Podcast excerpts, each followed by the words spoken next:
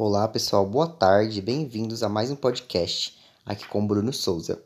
É, hoje eu vim trazer para vocês o conto de fadas dos irmãos Green Espírito na Garrafa. Me segue lá no Insta, arroba Bruno Bruno.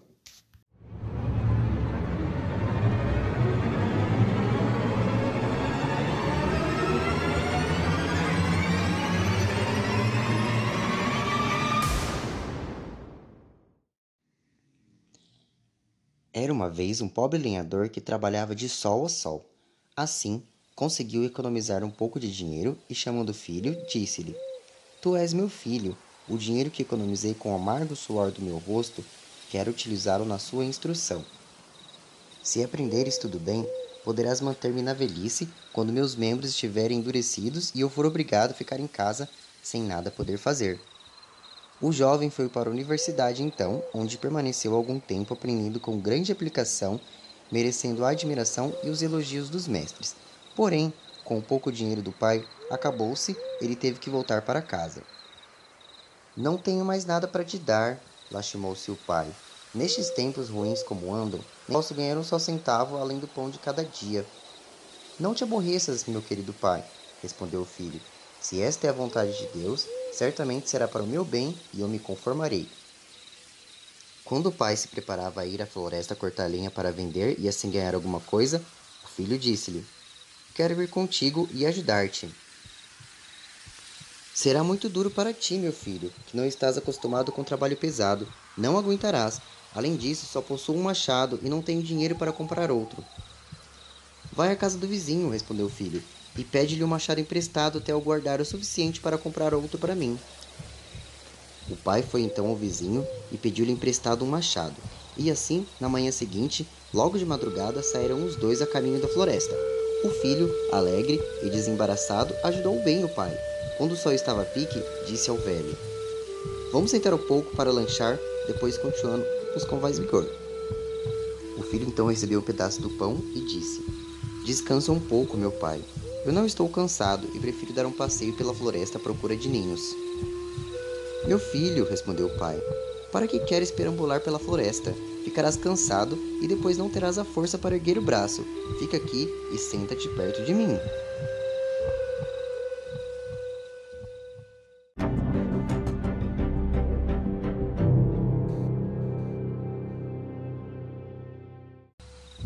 O filho, porém, não lhe deu ouvidos e foi para a floresta comendo alegremente um pedaço de pão e olhando por entre os galhos para ver se descobriu algum ninho. Andando sem rumo, foi longe e chegou ao pé de um carvalho enorme, assustador, que deveria ter muitos séculos de existência, pois o tronco não poderia ser abraçado por cinco homens. Ficou contemplando a árvore pensando: muitos pássaros certamente fizeram ninhos lá em cima. Nisso, pareceu-lhe ouvir uma voz abafada gritar: Solte-me daqui, solte-me daqui. Ele olhou para todos os lados, mas não viu coisa alguma, parecendo-lhe que a voz saía de dentro do chão. Então perguntou alto: Onde estás? Quem te chama assim? A voz então respondeu: Estou aqui no chão, entre as raízes do carvalho. Ajude-me a sair, ajude-me a sair, por favor. O estudante pôs-se ativamente a cavar a terra debaixo da árvore procurando entre as raízes, até que por fim, numa pequena cavidade, descobriu uma garrafa. Ele, erguendo e olhando ao contraluz, distinguiu dentro dela uma coisinha em forma de rã que pulava para cima e para baixo. Solte-me daqui, solte-me daqui, gritou novamente. E o estudante, sem pensar em maldade alguma, destapou a garrafa. No mesmo instante, saiu de dentro dela um espírito que começou a crescer e crescer e cresceu tão rapidamente que em poucos minutos ergueu-se diante de um estudante como um rendo gigante do tamanho da metade do carvalho. Sabes tu o que vai te acontecer por ter me salvado? gritou uma voz horripilante. Não, respondeu o estudante sem nenhum medo. Como poderia saber? Pois então já te digo, berrou o espírito. Tenho que torcer-te o pescoço, Pois devias ter me dito isso antes, respondeu o estudante. Eu teria deixado que ficasse lá dentro, mas a minha cabeça ficará firme no meu pescoço, pois alguém mais tem de dar uma segunda opinião. Qual alguém ou ninguém? rugiu o espírito. Terás o que mereces. Acha que foi misericórdia que fiquei preso? Não, não foi. Foi por castigo. Eu sou o poderosíssimo Mercúrio, e quem me soltar, tenho que quebrar o pescoço.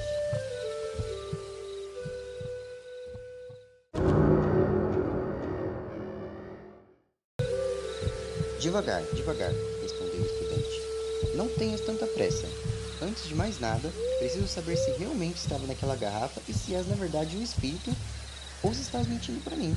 Se conseguires entrar e sair novamente, acreditarei. Então poderás fazer de mim o que quiseres. Ah, mas é a coisa mais fácil desse mundo, disse o espírito cheio de vaidade e orgulho. Encolhendo-se mais e mais, tornou-se fininho e pequenino como for antes, conseguindo passar facilmente pelo gargalo da garrafa.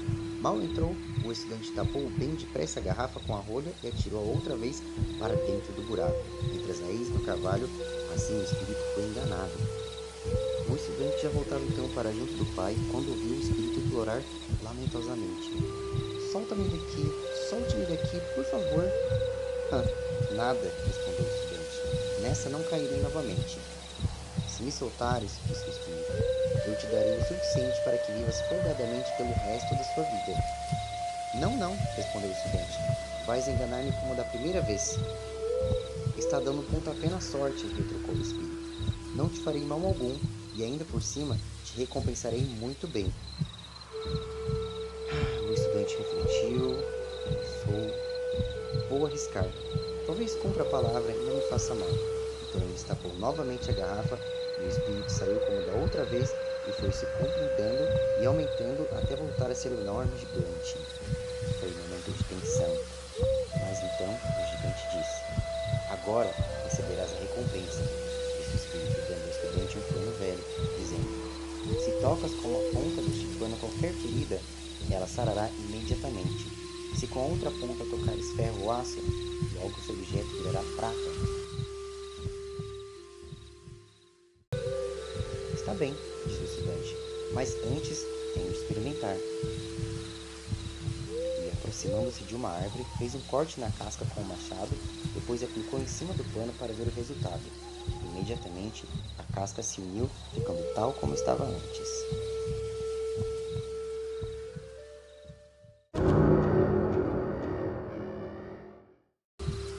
O estudante, tão maravilhado, disse: Realmente é como dizes, agora podemos nos separar. O espírito agradeceu por ter lhe dado liberdade e o estudante também agradeceu pelo seu presente e voltou para junto do pai. Estiveste passeando até agora, meu filho, disse o pai. Até esqueceste o trabalho, eu bem sabia que não farias coisa alguma. Não fique chateado, meu pai. Vou recuperar o tempo perdido.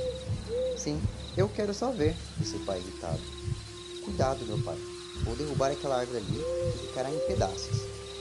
Ele então esfregou o pano no machado e em seguida deu uma machadada no tronco, mas como o machado se havia transformado em prata, a lâmina entortou.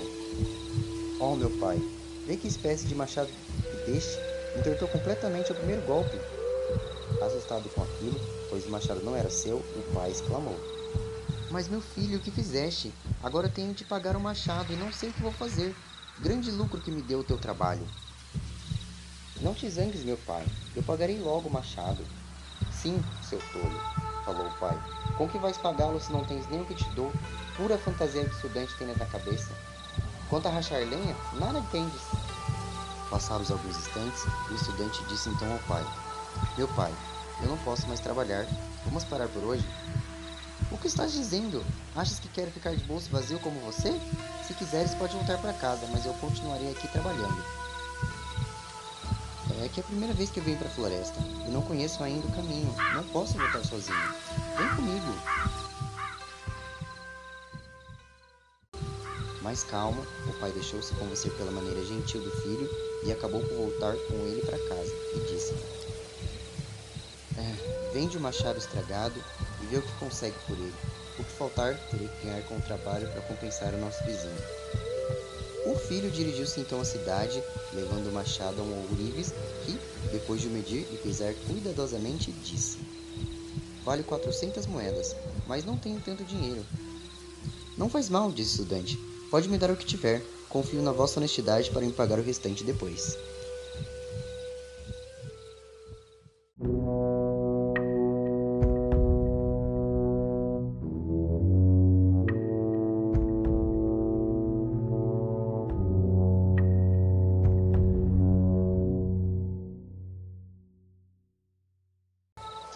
Depois da conversa, o Ourives deu então 300 moedas.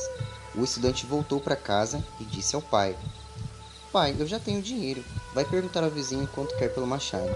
Eu já sei, respondeu o pai. Ele quer uma moeda e meia. Bom, dá-lhe então três moedas.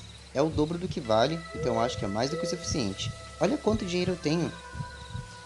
E nisso ele entregou ao pai as trezentas moedas, dizendo: Não te faltarás mais nada e poderás viver confortavelmente.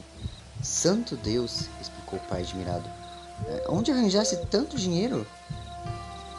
O filho então contou o que lhe havia acontecido e, com o resto do dinheiro, voltou para a universidade e continuou a estudar, aprendendo tudo quanto havia para aprender. Mais tarde, como podia curar todas as feridas com um pedaço de trapo, tornou-se médico e o médico mais famoso do mundo inteiro. Bom, foi isso, galera. Obrigado por ouvirem até aqui. Você escutou o podcast com o conto de fada Espírito na Garrafa. É um conto de fadas dos irmãos Green. Se você gostou, pode me seguir que tem mais. E me segue lá no Instagram também, arroba Bruno, Bruno, Bruno. Boa tarde.